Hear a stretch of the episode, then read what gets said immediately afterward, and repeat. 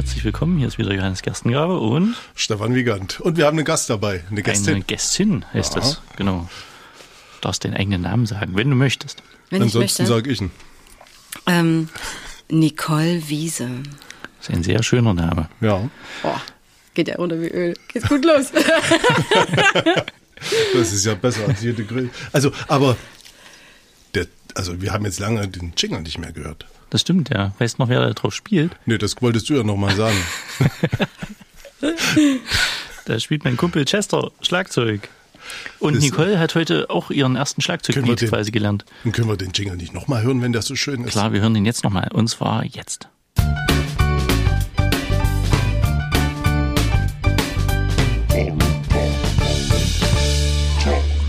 So. Ich kann den nicht oft genug. Nee, also ich auch nicht. Wer, wer spielt da nochmal mit? Mein, mein Kumpel Chester. Okay. Wir haben, uns, wir haben uns auch länger nicht gesehen. Das stimmt. Äh, wollen wir kurz äh, darauf eingehen? Ja, nicht gehört, Ja, nicht bitte. gesehen, wenig gehört, wenig gesehen. Ich möchte Ja. informiert Und jetzt sind werden. wir wieder zusammen. So. Das Also stimmt. wir Und- wollten uns fast scheiden, also nicht scheiden lassen. Nee, aber wir haben uns wirklich lange nicht in echt gesehen und ähm, du konntest auch manchmal gar nicht mehr so richtig reagieren. Du hast so einen Satz gesagt, du bist 30 Jahre gealtert in zwei Wochen. Na, 30 nicht ganz, aber 25. Okay. 25 Jahre in zwei Wochen gealtert. Also von Haut übers Denken bis zum Bewegen, bis zum sogar so Schleimhaut im Mund hat sich verändert. Also alles hat sich verändert. Inwiefern? Na, das ist irgendwie so, hat sich so zurückgebildet, ist, ist ausgetrocknet, ist, also, ist, ist nicht mehr, nicht mehr so gebrauchsfähig gewesen. Also wenn das das Leben der Generation 70 plus ist, da bin ich nicht dabei. Oh, ach man. Das erleben gerade viele. Das ist echt hart. Also es war Covid. Zu was Schönerem. Jo. Nicole. Oh Gott, bitte. Wiese. Wiese.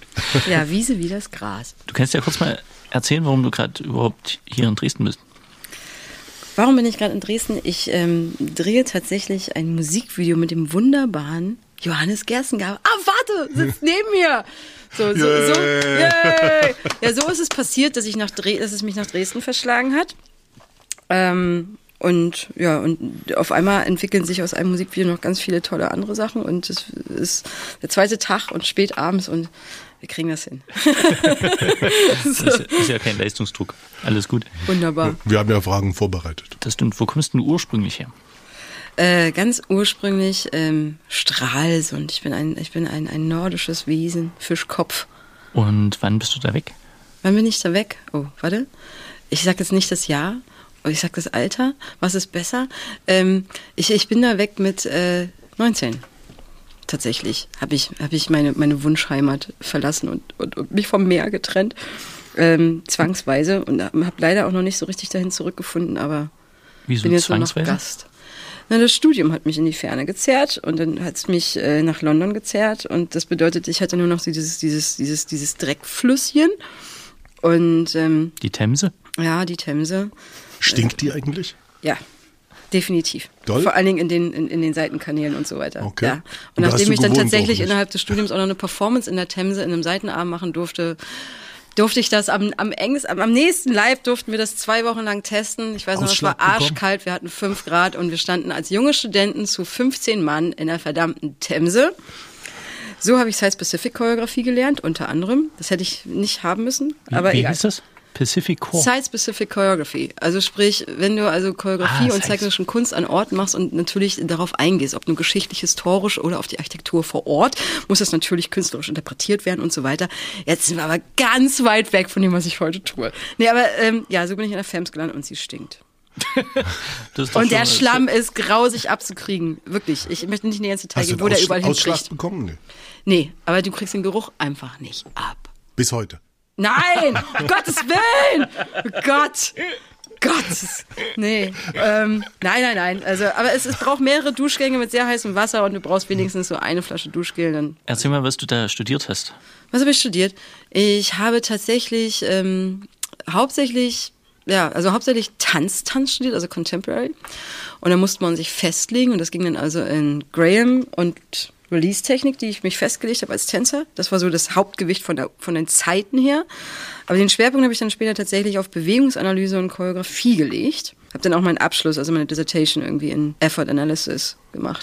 Das finde ich extrem spannend, diese Bewegungsanalyse. Ich habe das ja im eigenen Leib schon ein bisschen erfahren ein dürfen. Wenig, ja. Und du weißt mehr über mich als ich über mich. Ja. Erzähl doch mal. Erzähl doch mal. Was siehst du? Ja, das ist so dieser Running Gag, wenn man irgendjemand erzählt, dass man Bewegungsanalytiker ist, ähm, dann kommen sie, hä, was ist das denn? Und dann sagst du, naja, ähm, dass eine Gangart eines Menschen halt so 80 Prozent seines äh, Charakters, also sprich seines psychologischen Hintergrundes tatsächlich abbildet. Und man kann da also eine Menge auslesen, alleine aus der Gangart, alleine an der Art, wie jemand ein Glas abstellt, ein Handy hochnimmt und so weiter. Und gerade der Effort ist da, beschleunigt das Ganze enorm. So, und es ist so ein Running Gag auf Partys. Wenn du das also irgendjemand erzählt hast, dann sagen die immer, oh, sag mir doch mal, was du siehst. Und dann sag ich mir, nein, tu ich nicht. Ähm, also das ist eine, das habe ich am Anfang gemacht, als ich noch so dumm aus dem Studium kam und so spannend fand, dann habe ich das immer so erzählt. Das mache ich jetzt nicht mehr. Aber ah, macht dich das nicht selber total verrückt? Also wenn man irgendwie jemanden sieht, wie der ein Glas hinstellt, wie der eine Jacke anzieht, wie der sich hinsetzt. Und du alles ausliest? Sagt, ja. Ist so. Hat auch tatsächlich ein paar Jahre gedauert, den, den Automatismus, weil es ist ein Automatismus den einzudämmen. Also der ist immer noch da. Kannst du da Urlaub machen von dem Job? Also was ich halt habe, das fällt euch ja wahrscheinlich auch gerade auf, wenn ich mich konzentriere, gucke ich Leute nicht an. Mhm. So, weil, weil mich einfach die Körpersprache ablenkt. Also okay. wenn, wenn ich gerade, wenn ich wichtige Sachen erzählen will und gerade so wie heute auch beim Dreh irgendwie ich an viele Sachen denken muss und versuche ich halt nicht irgendwie denjenigen anzugucken, um einfach die Körpersprache nicht zu sehen, damit es nicht irgendwas gibt, was dann den Teil des Gehirns triggert und ich in die Sache springe, obwohl ich mich auf was anderes konzentrieren will. Also das mache ich schon. Und Freunde, Gott sei Dank, kurz nach dem Studium war, ich, war das so heftig, dass Gott sei Dank enge Freunde gesagt haben, kannst du bitte aufhören? So, und das habe ich ernst genommen und habe dann äh, versucht, das nicht mehr auszulesen. Und, oder wenn ich es lese, mich gefällig zurückzuhalten und es nicht zu erzählen.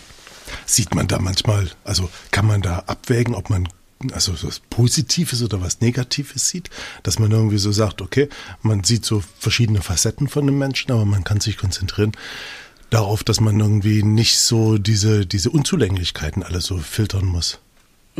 Also gerade, also. Oder sind die Unzulänglichkeiten nur das Einzige, was auffällt? Nee, aber es ist das halt, was, was dominiert. Ne? Also ähm, Freude ist natürlich was, Leute freuen sich gerne, also zeigen sie es natürlich leichter.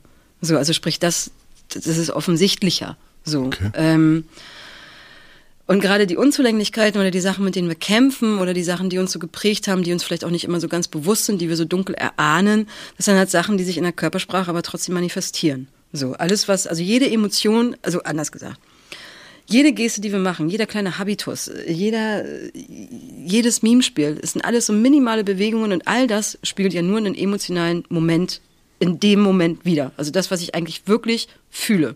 So, sprich, Körpersprache bedeutet eigentlich nichts anderes. Du kannst nicht lügen.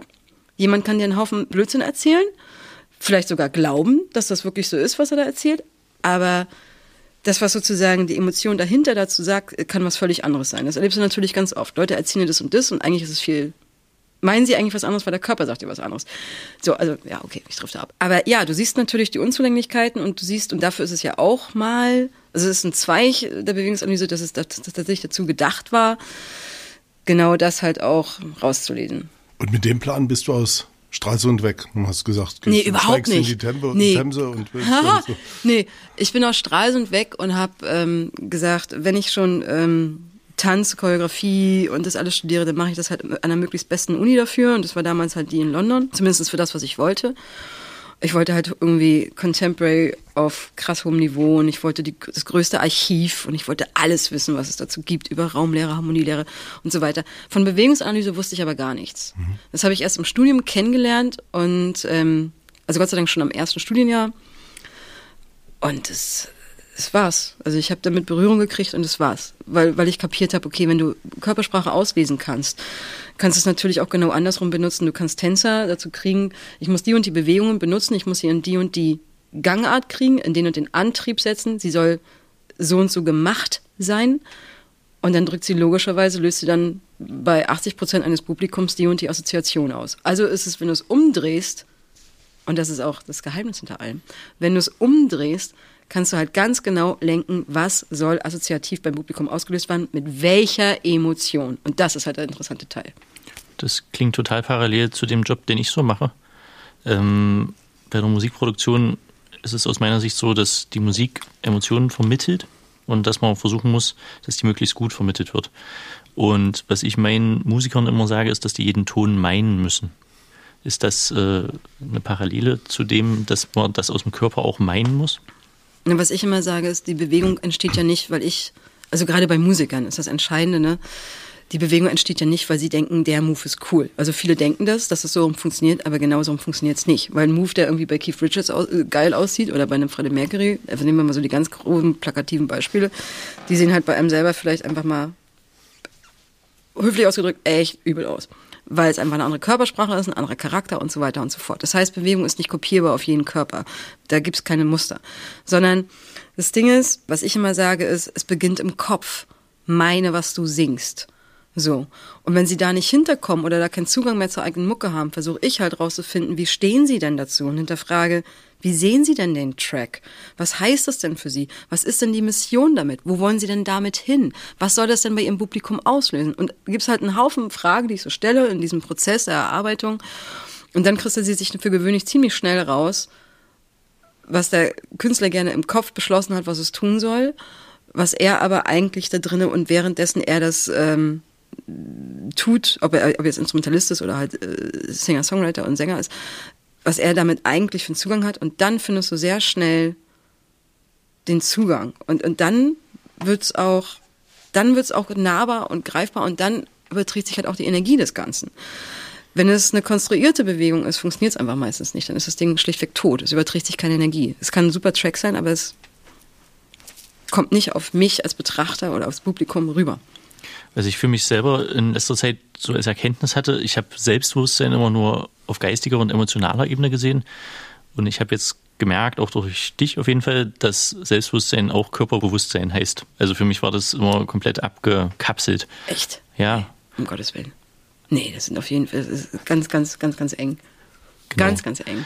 Wenn, ich habe 38 Jahre geschafft, äh, das falsch zu machen. Äh, falsch zu machen, boah, das ist ja gleich, ist ja gleich richtig übel und dunkel. Nein, aber ich meine, es ist ja ganz einfach gesprochen, wenn ich krank bin, ne, wo wir das Thema gerade hatten, ähm, wenn ich krank bin, laufe ich anders, bewege mich anders, ähm, als wenn ich natürlich topfit bin. Also ganz blöd, einfach gesagt.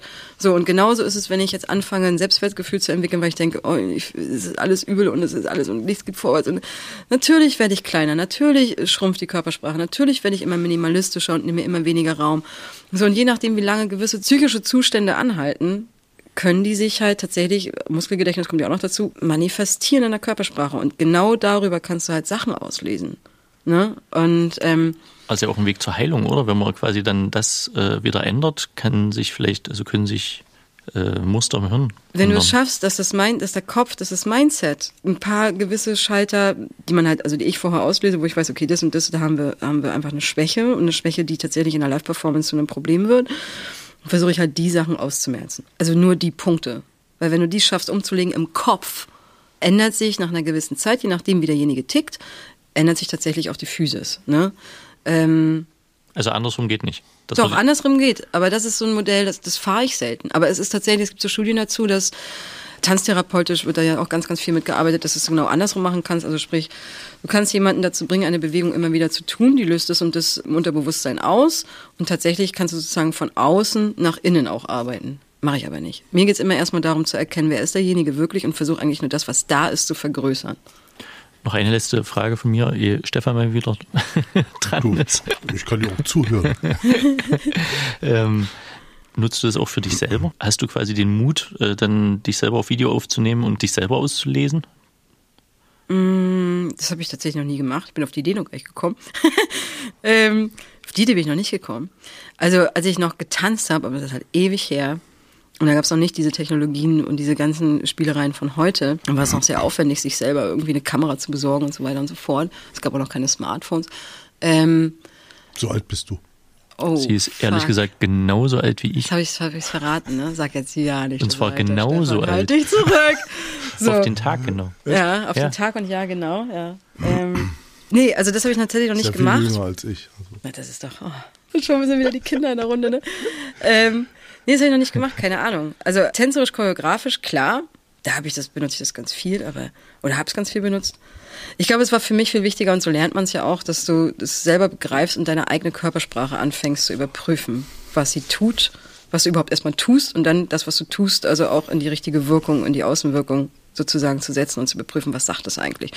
Und so lernst du es ja auch. Also es ist ein sehr intensiver und auch langer Prozess und vor allen Dingen braucht es halt eine wahnsinnig gute Beobachtung. Und ich meine, ich hatte eine fantastische Mentorin, wirklich unglaubliche Frau, Janet Kalo. Die hat wirklich, die war echt hart an mir dran im Studium und hat wirklich mich jeden Tag irgendwie getriggert auf, na, und bist du mit dir im Reinen und das, was ich da schon wieder sehe, na meine Güte, aber das und das Thema räume auf. Will ich jetzt gar nicht zu sehr ins Detail gehen hier, aber die hat auf jeden Fall mich echt dazu angehalten, dass du erstmal mit dir selber aufräumen musst. Und wenn du das klar hast, dann von da aus zu arbeiten, macht schon mehr Sinn. Wie räumt man sich selber auf? Ja, wie räumt man sich selber auf? Das ja da müsste ich jetzt wirklich über Dinge sprechen, über die ich gar nicht sprechen möchte. Nee, Aber äh, es ist es so, kann ja eine fiktive Ich will, das, Person nee, sein. ich will das auch hören. Also da kann man ja naja, auch mal drüber reden. wenn du halt so eine, so eine Master... Wenn wir jetzt mal so zusammen sind. Ja, also Sind wir halt, unter uns. Die alte war halt wirklich ein Genie, ne? Also die Frau hat halt Sachen ausgelesen unter zehn Sekunden, weiß nicht, unter fünf Sekunden sogar. Du konntest dieser Frau, und das ist ja auch so das, die Spitzenklasse, du konntest dieser Frau halt nichts, aber auch gar nichts verbergen. Und selbst Sachen, die du selber gar nicht mehr auf dem Zettel hattest, konnte die immer noch auslesen.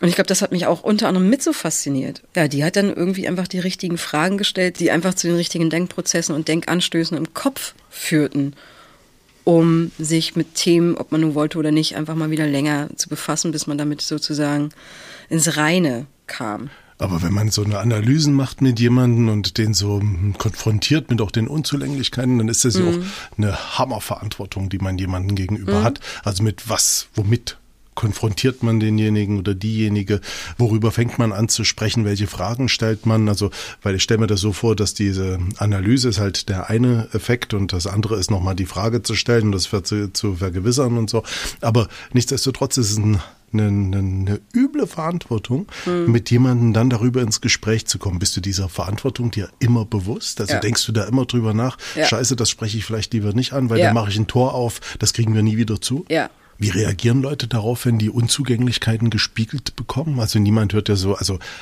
wenn ich Johannes was erzähle, so eine Kritik oder so, dann können wir damit umgehen. Wenn Johannes mich kritisiert, weiß ich auch, das kommt von Herzen und das ist was, was, was Ja, das ist total ja eine ganz andere ist. Ebene. So, ja und jetzt kommst du als sozusagen. objektiver Dritter und fängst an, oder objektive Dritte und fängst an und sagst jemandem, der auf einer Bühne jahrelang steht, sagst, hm, ich erkenne folgendes Problem. Nee, eben genauso mache ich es nicht. Na, schön. Und wie dann? Also das sollte jetzt nicht dein Geheimnis Ja, das ist, es ist auch ganz nicht, schwierig. Äh, es ist nicht halt, das Geheimnis bleiben. Nein, aber es ist, ähm, es ist ja jedes Mal anders. Also sprich, also wir Menschen kommunizieren ja unterschiedlich.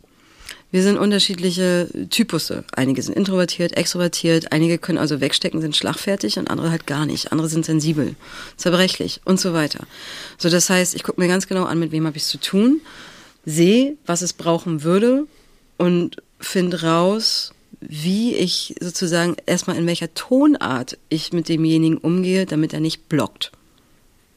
Das ist das, Wichtigste. Eigentlich ist das das Allerwichtigste, dass er nicht blockt. Ich komme eigentlich nicht um die Ecke mit, okay, also das muss weg und das Problem und äh, pass mal auf und das geht nicht, um, auf gar keinen Fall. Also ich meine, welcher Mensch reagiert denn auf so eine Gangart positiv? Ne? Also da, da führst du ja definitiv eine Blockade herbei. Und danach kannst du dann eigentlich die Arbeit hinschmeißen, weil dann ist einmal sozusagen die Stimmung zwischen, also die, die Beziehung zwischen beiden Personen gesetzt und dann war's das. Nee, also was ich viel eher mache, ist, ich erkenne es, weiß, das und das sollte weg. Und dann ge- geht so eine Prozessarbeit los, wo ich erstmal frage, okay, wo willst du hin als Künstler? Gibt es Mechanismen, dass ich frage, wo soll, wenn es, nehmen wir mal das Beispiel, das wäre jetzt nur ein einziger Song, den man bearbeitet in, in einem Live-Set. Wo man dann wirklich sagt, okay, was soll der Song tun? Okay. Wie soll der also wirken beim Publikum? Okay. So. Dann haben wir schon mal das. Dann haben wir das, wie sich, wie sich der Künstler dabei sieht, was der gerne hätte. Dann hast du natürlich manchmal auch noch das Thema, dass ein Management sagt, ja, wir brauchen den Künstler in der und der Sparte oder ein Booker, der um die Ecke kommt und sagt, wir bräuchten eigentlich ein bisschen mehr das. Am besten kommt noch der ganze engere Freundeskreis hinzu, der sagt, ja, ich kenne ihn ja schon seit Jahren und eigentlich finden wir immer, der sollte viel mehr. So, das, das ist schon mal erstmal alles außen vor. Also erstmal geht's nur um den Künstler selber. So, dann sehe ich vor allen Dingen auch immer noch, und jetzt kommt natürlich auch so das, der erzählende dramaturgische Moment dazu. Das eine ist, was der Künstler möchte, das andere ist, was er möchte, was das mit dem Publikum tun soll. Und das nächste ist, was tut die Mucke aber eigentlich? Ist das überhaupt ein Song, der das alles hat? was er gerne da drinne hätte. Und also ne, das ist halt, Mucke ist der oberste Gesetzgeber. So, und wenn ich dann sehe, okay, die Mucke würde das liefern, was er gerne machen möchte, und der Mucker könnte das bringen, weil der Effort so und so aussieht, dann müssen wir nur das und das ein bisschen weg und das und das ein bisschen stärker rauspulen. Dann versuche ich sozusagen zu überprüfen, hat der eine Außenwahrnehmung, dass der überhaupt sich mitkriegt, wo er ist? Ist die Außenwirkung, die er glaubt zu haben, identisch mit dem, was ich sehe, was tatsächlich passiert? Und das sind alles so Komponenten, die, die ich wie in so einer riesigen Matrix erstmal abrufe.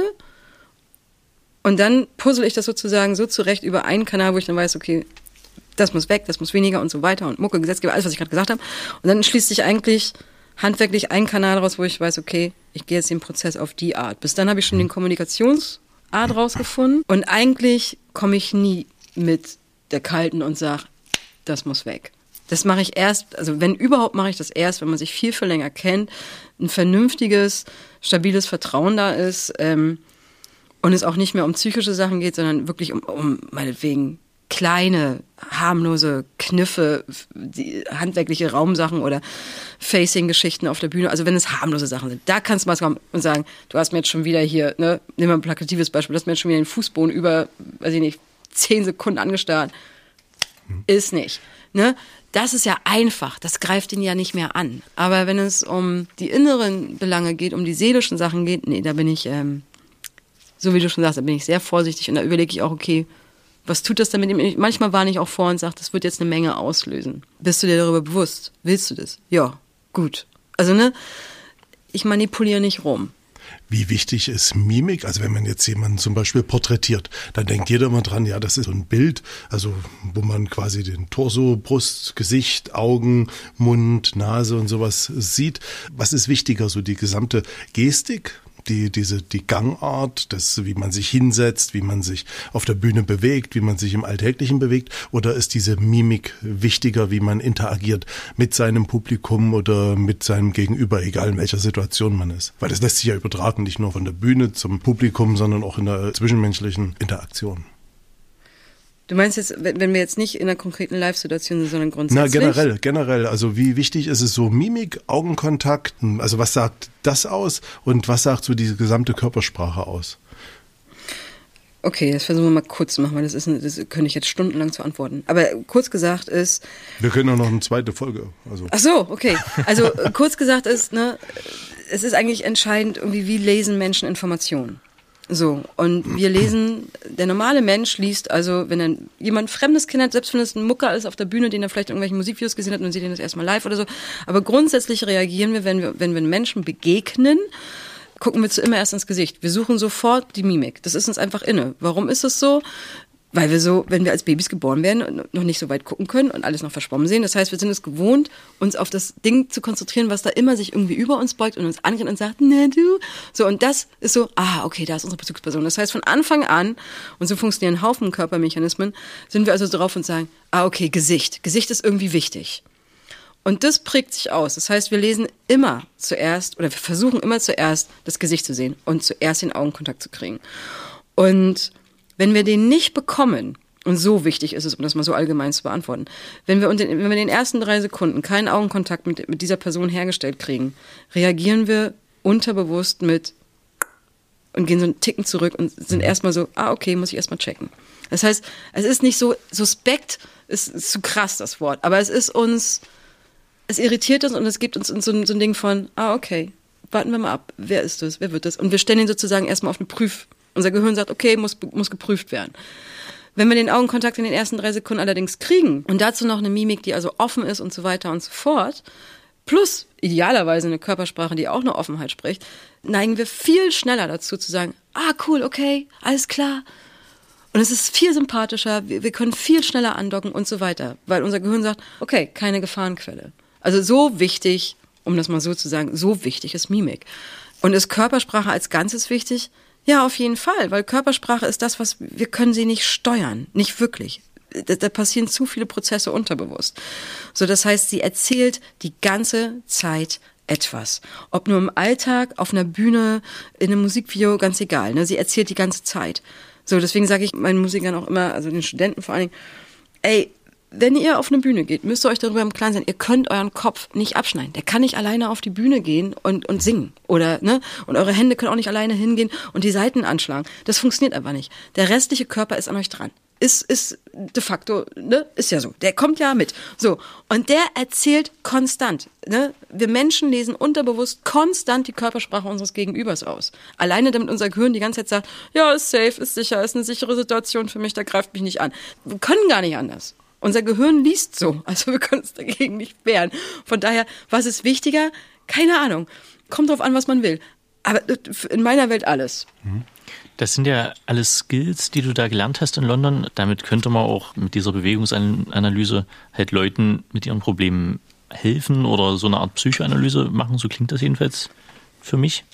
Wie kam dann der Schritt, okay, ich konzentriere mich auf Musik und wie ich die visualisiere? Also vom Tanz so. über die Bewegungsanalyse so.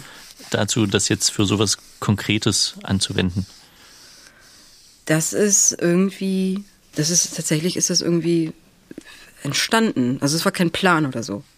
Meine Dissertation ging darüber, dass ich eine Art Dictionary schrieb, wo ich genau das, was ich gerade sage, ich polte es um. Ich habe einfach bewiesen, dass Choreografen aus verschiedenen, damals noch Choreografie, dass Choreografen aus verschiedenen Jahrzehnten und aus verschiedenen Kulturen, zumindest aus der westlichen Kultur, weil Asien und so, das hat nochmal andere Semiotik, egal. Jedenfalls ich konnte nachweisen halt, ähm, dass wenn die sich auf das gleiche Thema konzentrieren, 80 Prozent aller Bewegungen den gleichen Effort haben und damit ist es bewiesen. Also dieselbe Motivation. Den gleichen Antrieb der Bewegung, obwohl ja. die Bewegung eine völlig andere ist. Also sprich, Effort beschreibt ja nicht, was war die Bewegung, sondern wie passierte sie. Und interessanterweise, also das Wie ist viel entscheidender als das Was. Ähm, das ist auch auf einer Bühne so. Wie jemand etwas tut, ist viel entscheidender als was er da tut. Jedenfalls konnte ich das beweisen und dann meinte meine Mentorin damals, ey, du musst, musst es irgendwie ähm, ein Buch darüber machen und das für alle Emotionen ablichten und nicht, nicht nur für die drei Fallbeispiele hier und so. Und ich dachte so, ey, das ist Forschung und bla. Egal, dauert zu lange und habe ich abgewählt, habe ich nicht gemacht, weil ich wusste, ich habe die Geduld nicht dafür. Und jedenfalls war mir aber klar, okay, das an sich funktioniert es. Dann bin ich zurück aus dem Studium und dann habe ich im Theater angefangen und dann rückte das auch erstmal. Ich hatte nicht vor, mit Musikern zu arbeiten. Also ich bin, das ist einfach so passiert. Ich bin nach Berlin gegangen, weil ich einen Job hatte, äh, in der, in der Choreografie mitzuwirken für die WM 2006. Und da war ein Live-Mucker dann habe ich wieder mal mit Live-Muckern zu tun gehabt und überhaupt dieser ganze Spirit mit so viele Leute und Platz und Musik und alles gewaltig und das fand ich alles großartig und so bin ich dann irgendwie war klar, okay, ich gehe nicht zurück ins Theater, das hatte mich verseucht und ich interessiere mich für Musik. Schon immer, aber halt jetzt anders. Und dann bekam ich irgendwann den Job fürs erste Musikvideo und dann meinte der Regisseur, ja, müssen wir noch mal an die Mucke ran und kannst du irgendwie, ich habe ich hab jetzt mal gesagt, du machst am Morgen Coaching. Und ich so, was? Und hatte keine Ahnung, was das bedeuten sollte, weil ich noch nie Musiker gecoacht hatte. Für mich war auch so Coaching so ein, so ein Begriff, der irgendwie so, boah, der wird so oft missbraucht in allerlei Kontexten. Ich mag das Wort schon eigentlich nicht. Also ja, du wirst schon einen Plan haben, du, du weißt es noch nicht, aber du, du, du machst das schon. Und dachte ich, na schönen Dank. Und dann habe ich das gemacht. Auf einmal kam eins zum anderen. Auf einmal kam das nächste Musikvideo, das nächste Coaching. Und auf einmal entwickelte ich von alleine irgendwie ein Händchen für, was es braucht. Und dann fiel mir auf, mit was ich eigentlich arbeite und das Effort so der Kern des Ganzen auch ist. Also du kannst halt viel, viel schneller arbeiten. Es ist nicht wie, wie ich es aus dem zeichnerischen Tanz kenne, dass du halt äh, Prozessarbeit und ausprobieren und nochmal ausprobieren und boah, sondern du kannst halt eine Punktlandung hinlegen. In sehr kurzer Zeit, wenn du es richtig ausgelesen hast. Und auf einmal stellte ich fest, dass das, ähm, wie soll ich sagen, Muckern das wahnsinnig half. Ich sehe halt mehr, als die manchmal selber wissen. Und wenn du das korrekt gelenkt kriegst, auf einmal fühlen die sich zu Hause auf einer Bühne, was vielleicht vorher für sie eine Horrorsituation war. Oder wo sie einfach die ganze Zeit sagen, ich weiß einfach nicht, was ich da machen soll. Oder ne, diese ganzen Sätze, die man so oft aus der Ecke hört, selbst ob nur Leute, die gerade einsteigen oder Leute, die schon ewig dabei sind. Nicht jeder Sänger und nicht jeder Instrumentalist ist automatisch Bühnenmensch. Auch Bühne ist ein Feld, was man erstmal, da muss man, muss man sich beschnuppern, muss man mit warm werden, muss seine Gangart da drauf finden. So, und ich stellte fest, durch all die Jahre Choreografie und so weiter, dass ich einfach ein Händchen dafür hatte. Ich wusste, was Prozessarbeit ist, ich hatte die ganzen Tools und ich wusste, ich will nicht mehr Theater machen. Und, ähm, und so kam eins zum anderen. Und mittlerweile, durch all die Jahre, hat sich halt so eine Methodik entwickelt, dass ich sehr schnell weiß, wer da vor mir steht und wie ich den dahin kriege, sein Bestes, ob er das nur schon ahnt, dass es in ihm schlummert oder nicht, sein Bestes aus sich rauszuholen. Wenn ich dich richtig verstanden habe, findest du es besser, wenn jemand äh, so eine eigene Geschichte erzählt auf der Bühne mit seiner Körpersprache, als wenn er eine Show macht, als wenn er eine Scheinwelt aufbaut? Also. Ich bin kein Freund von Figuren. Ist Und Udo Lindenberg eine Figur? Boah, dafür habe ich Udo Lindenberg zu wenig gesehen, muss ich sagen. Ja, zum Beispiel, also nur so, um, um, um es an einem Beispiel irgendwie so zu machen. Also ähm, bei dem fällt mir es zum Beispiel immer auf, dass der irgendwie so ein inszeniertes Leben hat. So, das setzt sich auf der Bühne genauso fort. Fällt dir vielleicht jemand anderes ein, wo du sagst, okay, das ist eine Figur, das ist eine, eine, eine Kunstfigur, die immer wiederkehrt? Die immer wiederkehrt. Also so extreme Figuren, aber da weiß ich halt nicht, weil ich mir die Live-Shows, äh, die habe ich weder live gesehen, noch dass ich jetzt die genug gesehen habe, um es beurteilen zu können. Aber wenn man so rein von Figuren ausgeht, wie wir das ja meinen, dann hast du halt Marilyn Manson und du hast eine Lady Gaga am Anfang ihrer Karriere, die sich also massiv inszenierte und so weiter. So, aber trotzdem, bei Manson weiß ich es nicht, bei Lady Gaga würde ich sagen, das ist auf jeden Fall strategisch schlau gewesen, was sie da machte. Und es ist mit Sicherheit ein Teil ihres Wesens, das so irre und in diesen irren Klamotten, das so, das so auszudrücken. Ich glaube, das war schlaue Strategie, schlaues Marketing, aber nicht nur. Das ist mit Sicherheit auch ein Teil von ihr. Wenn du aber siehst, als sie dann groß genug war, was dann auf einmal an Musik und auch an Performance aus ihr, aus ihr rauskam, es war einfach großartig und das hatte halt mit diesem Wesen vom Anfang ihrer Laufbahn halt wenig mehr gemein. So, nur ist aber die Frage, wie vielschichtig sind wir? So, das heißt, ab wo beginnt eine Figur und ab wo ist es einfach nur eine Seite von uns? Ne? Mhm. Also das ist, aber grundsätzlich bin ich ein Freund davon, dass nicht gelogen wird. Ich glaube, das trifft es einfacher. Also ich mag es nicht, was tun, was man, was man nicht ist. Wenn man so komplex und vielschichtig ist, äh, wie eine Zwiebel und zigtausend äh, Arten von sich hat und die brauchen alle Würdigung, bis hin zu einer scheinbaren Inszenierung des Ichs, fein, solange es Teil desjenigen ist. Dann begehe ich damit d'accord. Und ich bin halt ein hoher Freund von Authentizität ich gucke lieber, was ist in dem Mucker. Und manchmal, wenn die, wenn die schon weiter sind in dem eigenen Prozess, wissen die ja auch schon viel über sich selbst und sind auch sehr klar. Und brauchen nur noch eine Hilfe, irgendwie, wie sie das jetzt irgendwie auf eine Bühne visualisiert bekommen. Ähm, so dass es wirklich eine Punktlandung zur Musik ist. Manchmal aber halt auch nicht. Fakt ist jedenfalls, ich finde es ist wichtig, dass es aus den Muckern heraus entsteht und aus dem heraus sozusagen seine Performance-Sprache, als nächster Schritt äh, die Interaktion und die Reaktion und die Beziehung zu, zu den Bandkollegen und von da aus die Beziehung zur Musik, von da aus die Beziehung zum Design oder zur, zur Bühne selbst und dann von da aus die Musik zu allem, was interaktionstechnisch mit dem Publikum passiert, dass es von daraus entsteht und nicht, oh okay, das und das ist gerade angesagt und das und das ist gerade hip, lass mal machen. Nee. Das klingt äh, ziemlich gegensätzlich zu dem, wie die meisten Plattenfirmen rangehen? Kommst du mit denen gut klar oder gibt es da Konfliktpunkte? Du arbeitest ja oft mit äh, großen Firmen auch zusammen. Oh, ihr habt mir versprochen, dass wir keine harten Fragen machen. Okay. Ähm, wow. Ihr könnt das ja auch später rausschneiden. Das Warum? geht auch. Sehr gut. Ähm, es ist, es ist, also wir ja. haben aber eigentlich noch nie geschnitten. Noch nie? Na doch, den ersten habe ich schon dolle geschnitten. Okay. Ich habe ja mehr mit den Managements und mit den Künstlern selber zu tun und weniger mit dem Label. Wenn ich mit dem Label zu tun habe, muss man ja auch sagen, dass das Label sich wenig für die Prozessarbeit dahinter interessiert, wie sie den Künstler sozusagen von A nach B kriegt. Das ist den Schnuppe. Die wollen B. Punkt. Ich weißt du? Wie der nach B kommt, ist denen ja eigentlich, wenn man mal ehrlich ist, egal.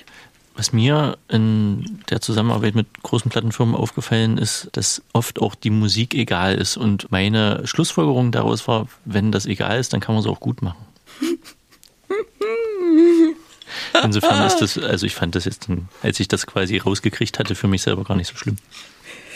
Also sagen wir es mal so, wenn ich Künstler bekomme, ob nur von einem Label oder von einem Management oder weil sie selber zu mir kommen, aber sollte ein Label involviert sein, sage ich immer sofort, ich bin erstmal auf Seiten des Künstlers. Und die Meinung ist für mich wichtig und wie es dem geht und ähm, wo der gerade ist, in seinem persönlichen Prozess und wo er erstmal hin will. Und dann gucke ich, oder beziehungsweise wird ja automatisch mit zugetragen, was das, was das Label gerne hätte. So. Und sollte das nicht übereinbar sein, was durchaus mal vorkommt, bin ich tatsächlich eher der Typ, zumindest in der Vergangenheit war das und ich denke, das werde ich auch nicht mehr ändern, dass ich zum Label gehe und sage, wird nicht spielen. So. Aber ich sage dann auch nicht, wird nicht spielen und lasse ihn im Regen stehen, sondern ich sage, wird nicht spielen, weil das und das und das. Aber was funktionieren würde, weil das hat derjenige in sich, ist das und das und das. So, was ist jetzt also der Weg? Wollt ihr mal irgendwie so ein bisschen Marketing und Co. anpassen? Und da irgendwie eine neue Linie finden oder wollt ihr den versuchen auf Biegen und Brechen äh, zu verbiegen, wird aber dann nicht durchhalten, wird nicht, wird nicht knallen, ist nicht nachhaltig, wird, wird, wird irgendwann scheitern. So, weil es einfach nicht gesund ist. So, um es kurz zu machen. Also für den Künstler nicht gesund ist. Was ich vor zwei Fragen schon sagen wollte, wir können so ein bisschen Werbung machen und zwar äh, wirst du bald so Masterclasses rausbringen, Ja, die man dann kaufen kann. Die man dann und kaufen das kann. Äh, lohnt sich total für alle eigentlich, selbst äh, wenn ihr jetzt keine Musiker seid, aber gelegentlich mal das Haus verlasst. ähm, dann könnt ihr da was über Kommunikation lernen, letztendlich. Und das ganze Leben ist ja Kommunikation. Es gibt ja auch Musiker, die das Haus nicht verlassen. Ja, für die ist hab- aber hab ich auch gut gehört. dann. Habe ich auch gehört. Genau, Ja. also einfach auf nicolewiese.com wahrscheinlich kann man das dann kaufen. Äh, äh, NicoleWieseCompany.de ist tatsächlich die Website und da werde ich irgendwo einen Link hinterlassen, sobald ähm, die erste Class jetzt mal produziert und geschnitten und das ganze, der ganze Wahnsinn passiert ist. Und am Ende sind es dann halt fünf Classes, die so ein die tatsächlich den ganzheitlichen Prozess durchlaufen von, okay, ich habe zwar den Track, aber ich habe nichts anderes im Kopf und habe keinen Plan, wie ich das Ding auf die Bühne kriegen soll. Also ne, dieser ganze Prozess von, wie komme ich von nichts oder von total viel und alles ist chaotisch zu tatsächlich dem Ding auf der Bühne so, dass es funktioniert. Und da verrate ich so alles und versuche so alles wiederzugeben, dass zumindestens die meisten Musiker danach, auch wenn es dann halt nicht eine Live-Performance-Coaching ist, also ich das nicht live mit denen machen kann, ähm, was viel, viel einfacher ist und definitiv auch nochmal schneller geht und weil es ja spezi viel spezifischer ist, weil ich die Körpersprache ausgelesen kriege und all das, was wir gerade gesagt haben. Aber ich versuche zumindest in diesen Classes, habe ich mir Mühe gegeben, die meisten Sachen, die an dem Punkt in so einem kreativen Prozess passieren, womit die meisten Künstler sagen, oh, das ist immer, also was ich bis dato weiß, was sie mir zutragen, gesagt haben, da und da blocke ich oder das und das merke ich oder das und das stelle ich fest und es funktioniert für mich nicht. Diese ganzen Sachen habe ich mal gesammelt und gesagt, okay, da das für so viele ein Thema ist, versuchen wir das jetzt mal aufzubröseln und sozusagen so eine allgemeingültige Hilfestellung zu geben, die zumindest das Fundament abdecken kann. Du hast Und- das jetzt zwar schön erzählt, ich habe das nicht verstanden. ja, ne, das ist schwierig. Also sagen wir es mal anders. Also das sind Videos, Es sind ja, die Masterclasses sind Videos, wo ich das alles erzähle und auch ähm, was du uns jetzt erzählt hast. So. Also ausführlicher natürlich ja viel, viel, und viel, viel, ja, viel mehr mit- ins Detail Ja. und wie funktioniert es und wo du gerade bist und wie musst du es anstellen und wenn die Frage kommt, was passiert dann und was sind die Raumgesetze und Harmonielehre und warum so von, was sind Enter-Exits der Bühne, die neuen Felder der Bühne, ähm, Mindset-Prozess und so weiter. Jetzt stelle ich mir vor, ist so ein, so ein Musiker, der auch aus dem Haus geht, also nicht nur die, die drin bleiben, sondern ein Musiker, der aus dem Haus geht, der auf eine Bühne geht. Der hört sich das alles an und der lässt sich von dir beraten und kriegt, kriegt so ein paar Tipps, wie er interagieren könnte mit seinem Publikum, dass er auch einen Blickkontakt suchen kann und so weiter und so fort, was auch immer. Aber woher weiß denn das Publikum, dass genau dieser Typ auf der Bühne wenn die Musik auch gar nicht so wichtig ist, dass dieser Typ auf der Bühne irgendwie so meine Sprache spricht und mich anspricht, mich abholt in meiner Befindlichkeit, mir etwas mitzuteilen hat, was natürlich auch körperlicher Ausdruck ist und so. Wie kriegt das Publikum das mit, dass der Interpret genau, das geht ja nur über ein Video, was am Anfang irgendwie im Umlauf ist. Das habe ich jetzt nicht verstanden. Wie das Publikum Es geht Pass gerade auf. um die, äh, meinst du, wie man PR dann Nee, macht? nee, oder? also du bist als, als, also du bist ein Musikkonsument. Du hörst irgendwo auf einer Plattform beim Streaming oder was weiß ich nicht, hörst du eine Musik und findest die gut und dann gehst du ins Konzert. Aber da hast du den ja noch nie sich bewegen sehen, den Künstler. Und jetzt kommst du vor so einen, in so einen Konzertsaal rein und siehst den dann das erste Mal. Aber da ist ja schon eine Schwelle genommen. Jetzt sagst du, dass die Musik, oder in dem Gespräch wurde ja deutlich, dass manchmal die Musik gar nicht so im Vordergrund steht, also um jemanden abzuholen, um eine Fangruppe aufzubauen und jemanden für eine Musik zu interessieren, sondern dass auch so diese Show drumrum und so dieses, diese Interaktion und diese Gestik, diese Mimik und die Aktion auf der Bühne halt genauso wichtig sind wie äh, die Musik an sich. Aber wie schaffst du das, also wo, wo, wo, wo kriegt denn der Konsument überhaupt mit, dass jemand auf der Bühne genau seine Körpersprache spricht und dass der einen so abholt? Also das ist für mich immer noch so ein Klippe, die ich, also die ich mit einem Video überbrücken kann, ja, klar. Wenn ich eine Musik finde, die ganz gut ist, google ich den weiter, kriege ich Bilder gezeigt von dem, kriege ich vielleicht auch ein Video gezeigt von dem. Aber ansonsten so dieser, dieser normale Konzertbesuch nach einem Interesse an der Musik hat ja gar nicht so diese, diese Körpersprache und das Körperliche so in sich, oder? Es geht, glaube ich, um die Verhinderung von Enttäuschung. Also, dass die Musik Erwartungshaltung auch weckt, die dann möglichst nicht enttäuscht werden, wenn man den das erste Mal sieht. Also und dann sieht man mich auf der Bühne und denkt, na, diese Flitzpiepe, da gehe ich wieder nach Hause und will mein Geld zurück. genau. Also tatsächlich ist das ja, kommt das ja oft vor. Also sprich, du kriegst ein Leute aus dem Album, Konzert dass rausgehen du und kriegst ein Album zu hören und es ist ein Gedicht. Ne? So. Und kennst den Mucke halt noch nicht. Also so wie du gerade sagst. Und, und, und das nimmt dich alles mit und du findest es großartig. Und natürlich hast du dann so eine gewisse, hast vielleicht nicht genau das Bild vom Kopf, aber du hast so eine gewisse Erwartungshaltung, was da für eine Energie kommt im Konzert. So, weil die Mucke so ist. Also, ne, die Mucke sagt ja also ganz klar, das ist mein Spirit, das ist meine Energy. Und wenn du diese Musik hörst, passiert das und das mit dir.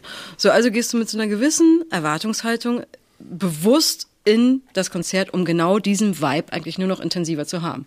Denkt man. So, und nun gehst du ins Konzert. Und was jetzt da tatsächlich ja öfter mal passiert, ist, dass die Mucke wahnsinnig gut ist, aber die Musiker das einfach nicht liefern. Was war. Ach so, und dass diese, diese Erwartung nicht enttäuscht wird und deshalb ist so dieses Tüpfelchen Wenn die Mucke halt, wie ich mal so schön sage, wenn die Mucke viel, viel größer ist als die Performance. als die Performance. Und du auf einmal denkst, ey, ich bin hier, ich, ich, ich, ich, ich möchte euch sehen und ich möchte euch erleben. Ich wollte wissen, wer macht das. Und ihr geht mit mir aber gar nicht um. Und ich, ich krieg hier, ich krieg, ich krieg gar keinen Zugang hergestellt, obwohl ich die Mucke liebe. So, aber wollt ihr überhaupt das spielen? Also, wenn es ganz schlimm läuft, dann hast du ja manchmal Mucker, die so wenig ähm, mit mir als Betrachter umgehen oder, oder auch miteinander oder, oder, oder mit ihrer eigenen Musik. Also, um es ganz böse zu sagen, wenn die Musik zum Beispiel riesengroß ist und, und super weich ist und, und dass es eigentlich alle Leute dahin schmelzen müssten. Und du hast einen Mucker, der so ziemlich gelangweilt und sehr staccato, so dann immer noch so hin und her guckt, was seine Kollegen gerade machen, das kommt in so einem harten Blick und dann guckt er wieder runter und wie eine Salzsäule stehen, dann ist es einfach, dann stimmt was nicht in dem Bild. Hätte ich zum Beispiel riesige Streicher und alles ist gerade weich und der sagt, läuft währenddessen zum Kollegen und stößt ihn am besten mit einem Ellbogen so an und sagt, hm, alles cool, dann ist es einfach, das passt nicht. So, in dem Moment hast du Widerspruch hergestellt. Du hast einen optischen Widerspruch zu dem, was du hörst. Aber wächst das nicht, das ist jetzt der Hintergrund eigentlich dieser ganzen äh, Fragerei jetzt von mir, wächst das nicht in den letzten Jahren so zunehmend irgendwie so mit dazu? Also A, gibt es die Möglichkeit halt mit Kameras viel mehr so zu machen und äh, das ist auch viel mehr visualisiert.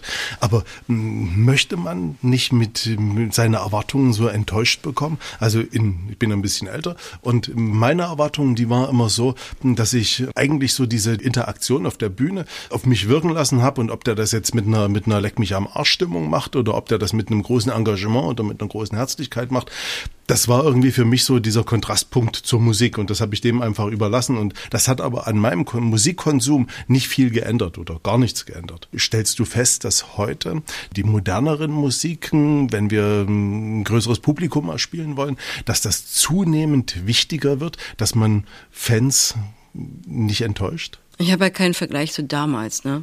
Aber was ich halt mitkriege ist, Mal vielleicht die letzten 10, 15 Jahre oder ja, also so. wa- was ich halt, was ich halt sehe, ist, wie sich die Branche entwickelt einfach. Früher hast du halt noch Geld gemacht mit Plattenverkäufen.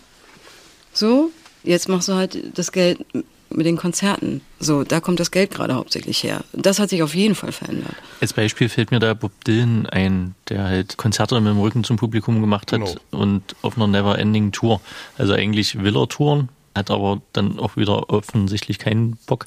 Und also, holt auch seinen Nobelpreis nicht ab. äh, ja, ich glaube, in die Richtung ging das von Stefan gerade. Du, wenn du, wenn du berühmt genug bist, dass du dir das leisten kannst, dann ist es wahrscheinlich egal. Würdest du das aber als eine Newcomer-Band abziehen, wer, wer soll dann das nächste Mal wiederkommen? Ne? Also du kannst dir gewisse Sachen erlauben, wenn du, wenn du groß genug bist. Da wird dir, glaube ich, eher verziehen. Aber wenn du gerade einsteigst, dich noch keiner kennt, oder selbst wenn du so irgendwo dazwischen bist und aber wachsen willst, ey, da musst du dir einfach schon ein bisschen Mühe geben. Warum soll ich mir jemanden angucken, der offensichtlich gar keinen Bock hat? Also da wäre ich so jemand, der sagt, ey, Süßer, wenn du keinen Nerv hast, also pff, nee. Ich gucke mir nicht einen gelangweilten Musiker, der offensichtlich keinen Bock hat, hier überhaupt zu spielen. Was, was soll das dann? Also ich würde gehen. Ob das in den letzten Jahren zugenommen hat, ich glaube einfach, dass einfach, sag ich mal, die Spanne nach oben immer krasser geworden ist, was mittlerweile geht und was da auch für eine Erwartungshaltung kommt, von der, was man, was man haben will in, in einer fetten Show und so, diese ganzen Formulierungen. Und ich meine, bei mir muss eine gute Show jetzt nicht einen Haufen Effekte haben. Und ob jetzt Show, ob ich, ob ich, ob ich das jetzt Show nenne oder Konzert, diese ganze Vokabular-Hinschmeißerei, die finde ich sowieso nebensächlich.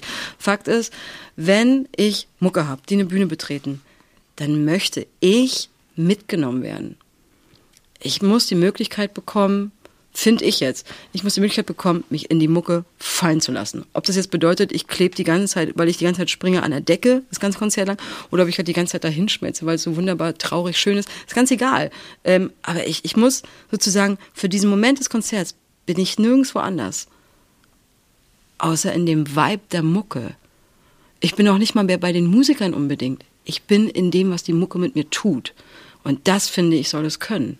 Dann ist es, dann halt's ewig nach. Dann nehme ich was mit, dann berührt es mich, dann empfängt es mich. All diese Sachen. Ich will gar nicht darüber nachdenken, ob der gelangweilt ist. Das interessiert mich nicht. Ich will in die verdammte Stimmung. Weißt du, und das sollte es tun können. So, und wenn Mucker kleiner sind als ihre Musik und ich ständig irritiert werde, weil einer sich ständig umdreht und offensichtlich keinen Nerv hat oder stoned ist oder what the fuck ever, wenn ich das die ganze Zeit habe, dann bin ich nicht in der Stimmung der Mucke. Dann bin ich nur beschäftigt, mich mit dem verdammten Musiker zu, auseinanderzusetzen. Wenn er das will, fein. Okay, dann kann er so weitermachen. Wenn nicht, sollte er darüber nachdenken, ob das die richtige Wirkung ist und ob er gerade seine eigene Mucke deckt. Was soll denn das? Vorhin äh, hast du über Choreografen geredet und dass das unterschiedlich ist in den Kulturkreisen. Jetzt haben wir ja durch das Internet eine sehr äh, zusammengezogene Welt letztendlich, wo man japanischen Pop hören kann und amerikanischen Pop. Wir sind jetzt hier in Deutschland. Wie ist das Verhältnis der Performance in Deutschland äh, und die Körperlichkeit der hiesigen Musiker abhängig vom amerikanischen Markt oder was von da kommt? Gibt es eine eigene deutsche Sprache oder hier ist äh, eine europäische Sprache vielleicht? Oder geht das immer mehr zusammen? Also, dass die Körperlichkeit und die Gestik und Mimik sich immer mehr angleicht, dadurch, dass im Internet das immer so. enger kommt. Okay, auf, was weiß ich, also kleine Kinder gucken heutzutage TikTok, wo Russen in der Einkaufspassage einfach anfangen zu tanzen zum Beispiel. Naja, das ist, ich glaube, es ist eine, eine logische Konsequenz, dass wenn ich mir mehr Sachen äh, weltweit angucken kann, wenn ich die sehr, und so wie du sagst, wenn man halt sehr jung ist und da vielleicht tatsächlich auch Sachen halt total cool findet, dann äh, kommt ja unweigerlich so ein Ding äh, von, findet man irgendwie spannend, will man auch so sein, ne? Also, ne? Und alleine, was ich dann, wenn ich mir das ständig reinziehe, wird das definitiv alleine mit meinem Unterbewusstsein, was es dann die ganze Zeit empfängt, wird es mit Sicherheit auch irgendwie sich äußern logisch. Dass das heutzutage wahrscheinlich schneller geht, weil ich halt weltweit konsumieren kann, als im Vergleich zu noch nur vor zehn Jahren, ganz sicher. So, ob sich das jetzt, ob jetzt eine europäische Sprache sich an eine amerikanische in der Körperlichkeit angleicht, wage ich zu bezweifeln. Fakt ist, wir haben halt in der westlichen Welt eine sehr einheitliche Semiotik. Wenn es aber jetzt halt in die asiatische Welt geht, herrscht einfach eine andere Semiotik. Also sprich feinere ähm, Bewegungen, langsame Also sprich Bewegungen die Zeichenlehre, ne? Wenn du Oder Südamerika ist glaube ich auch noch ein bisschen anders so. Ja, also du musst halt, also die Kultur, die kulturelle Prägung ist halt eine andere. Ne? Wenn du in Indien halt äh, Ja sagen willst, musst du das machen. Also musst du, musst du sozusagen uns, das, was wir als Verneinen haben, ist bei denen Ja. Um es mal so ganz einfach. Ähm, und so gibt's halt Sachen, die man dann halt wissen muss, um das zu berücksichtigen. Und da ist die Semiotik halt das mit eines der entscheidendsten Sachen, weil es ja auch eines der Sachen ist, die gerne von Bands benutzt werden, um auf einer Bühne über Zeichensprache schnell mit Masse zu kommunizieren, ohne es zu verbalisieren. So, und ähnlich ist es in den Raumgesetzen. Das heißt, Raumgesetze, die in unserer westlichen Welt gelten, neun Felder der Bühne und von links nach rechts und so weiter, greifen halt nicht im arabischen Raum oder greifen auch nicht so im asiatischen Raum. Also die Raumgeschichten jetzt. Ganz kurz, da gibt es einen total logischen Grund für, was ich äh, ja, echt voll. spannend fand. Ja, voll. Kommst du drauf? Weil ich bin damals nicht drauf gekommen. Simpel. Die Lesrichtung. Okay. Also das ist alles. Rechts nach links, links nach rechts. Ja, wir schreiben halt und so wird es uns von Anfang an doktriert. Alles beginnt bei uns links. Immer dort fangen wir an. Wir schreiben so, wir lesen so. so. Es Wenn heißt, du über die Straße gehst, guckst du erst nach links. Na, entscheidend ist halt, dass dieses Ding von uns, die Bewegung passiert in unserem Leben von links nach rechts mit der Hand, passiert halt sehr, sehr oft. Das heißt, das ist so ein Weg, den unser Gehirn als kenne ich, so das, was ich kenne. Nächster Schritt ist sympathisch. Kennt man, ist vertraut mit, alles klar, finden wir sympathisch. So und so hat sich halt sowas rauskristallisiert, dass halt alles, was irgendwie von links passiert, sind wir gewohnt und ist für uns eine einfacher zu nehmende Seite. Ähm, wenn ich also Sympathie ausdrücken will, dann lasse ich natürlich gerne irgendwie die Mucker von links kommen. Wenn es sowieso irgendwie absurde Musik ist und der Mucker auch sagt, ey, ich will polarisieren und es ist alles dunkel und düster und ich, das kann gar nicht genug sein, ja, okay, dann kommt von rechts hinten. Immer so ganz, aus der Sicht des Publikums, nicht, so, dass jetzt ja, die äh, ja. wild sein wollen, dann um aus Willen, nein, ja, genau. rechts kommen. Nee. Und so gibt's halt so Raumgesetze, ne? Ähm, und die sind natürlich hier andere als jetzt in arabischer oder asiatischer Kultur. Also was ich da immer spannend finde, ist, dass so Hardcore-Bands, weißt du, die hier gar nicht so ein großes Publikum haben im asiatischen Raum, dann relativ schnell durch die Decke gehen und große Touren noch spielen können dort. Mhm. Also das ist, also was ich immer mit einer mit einer typisch europäischen Kultur verbinde, so Hardcore-Musik oder so Sachen, die halt so noisy sind, die dann halt in Japan und in Asien ziemlich schnell durch die Decke gehen. Das, also das wundert mich dann immer, weil ich habe immer gedacht, also dass das nur jemand versteht, der irgendwie mit mit dieser Kultur, mit diesen Geräuschen und mit dieser, mit dieser Szene irgendwie verwurzelt war. Es kann natürlich auch sein, dass es halt gerade dieses Überraschungsmoment ja, das ist. wahrscheinlich ist. genau das, also ja. ne, das, was du nicht kennst, willst genau. du haben. Japanisches Nottheater ne? ist halt auf warum der anderen Seite das, was uns hier fasziniert. Warum ist Korean Pop gerade so angesagt? Mhm. Ne? Also wieso fliegen die ganzen Kids auf Korean Pop? Es ist, es, ist, es ist eine ganz andere Art von Sound, es ist eine andere Art von... Stimmt, das ist der Überraschungsmoment. Ne? Also ne, was, was du nicht kennst, findest du spannend. So, solange es dich nicht angreift, schaffst du erstmal Neugierde. Mhm. Ne? Also ist ja so. Apropos, was du nicht kennst, wo würdest du denn in der Zukunft dich gerne hinentwickeln oder was sind so Sachen, die du gerne nochmal machen würdest? Das haben wir jetzt hier noch gar nicht besprochen, das könnt ihr alles nachlesen. Äh, du hast ja schon extrem coole Sachen auf extrem hohem Niveau gemacht. Was ist da noch übrig? Was ist da noch übrig? Also im Moment macht mir, im Moment arbeite ich ja wirklich mit verschiedenen Bands und verschiedenen Singer-Songwritern und in verschiedenen Genres und in verschiedenen Stufen, also Ausmaßen. Und das macht mir im Moment wirklich wahnsinnig viel Spaß und bereichert mich und erfüllt mich. Also im Moment bin ich eigentlich ganz happy. Nichtsdestotrotz bin ich tatsächlich, ich liebe Monster. So nenne ich es liebevoll. Ich liebe die Monsterproduktionen. Sprich, umso mehr Menschen involviert, umso komplizierter die Aufgabenstellung, umso kürzer die Zeit ja, das äh, Monster mag ich. Und ich kann nicht genug davon haben. Ich bin schon ein Monstermensch. Also so, so sehr wie ich auch das total finde, eine Clubshow vorzubereiten und, und nur Mucker und keine Effekte, sondern es geht wirklich mal wieder nur um die Musik und die Mucker selber und dass sich das trägt, das liebe ich. Und auch so eine Show oder so ein Konzert, wie auch immer man es nennen will da draußen, kann mich genauso als Betrachter fesseln, berühren und beeindrucken und nachhaltig was bewirken in mir oder auslösen wie auch immer, wie, was weiß ich, eine Stadionshow von den Stones. Mit allen Regeln der Kunst und jedem Effektgerät, was je benutzt wurde. Und ich meine nicht die Tretminen. Ich liebe Monster und ein Monster pro Jahr würde ich, würde ich mir energetisch leisten wollen. Dann wünschen wir dir also mindestens ein Monster. Ja, vielleicht können wir das noch nach der, Zug nach der Zugabe machen. Du könntest ja noch Die, mal diesen super Jingle abdrücken. Ja, und zwar jetzt.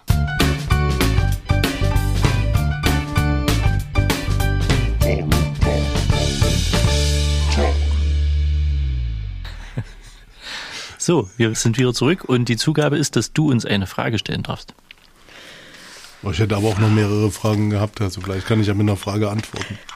Frage an euch. Ähm, ja, ich staune ehrlich gesagt über die Art der Fragen hier. Das hat mich jetzt echt überrascht. Das sind völlig andere Fragen als die, die mir sonst gestellt werden. Das finde ich ja schon mal interessant.